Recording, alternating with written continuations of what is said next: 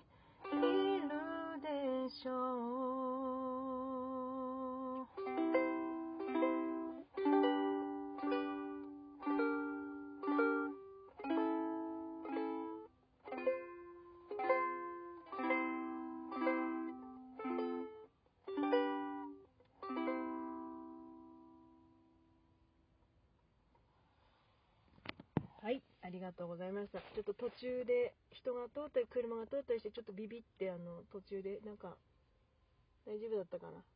あの心は込めました。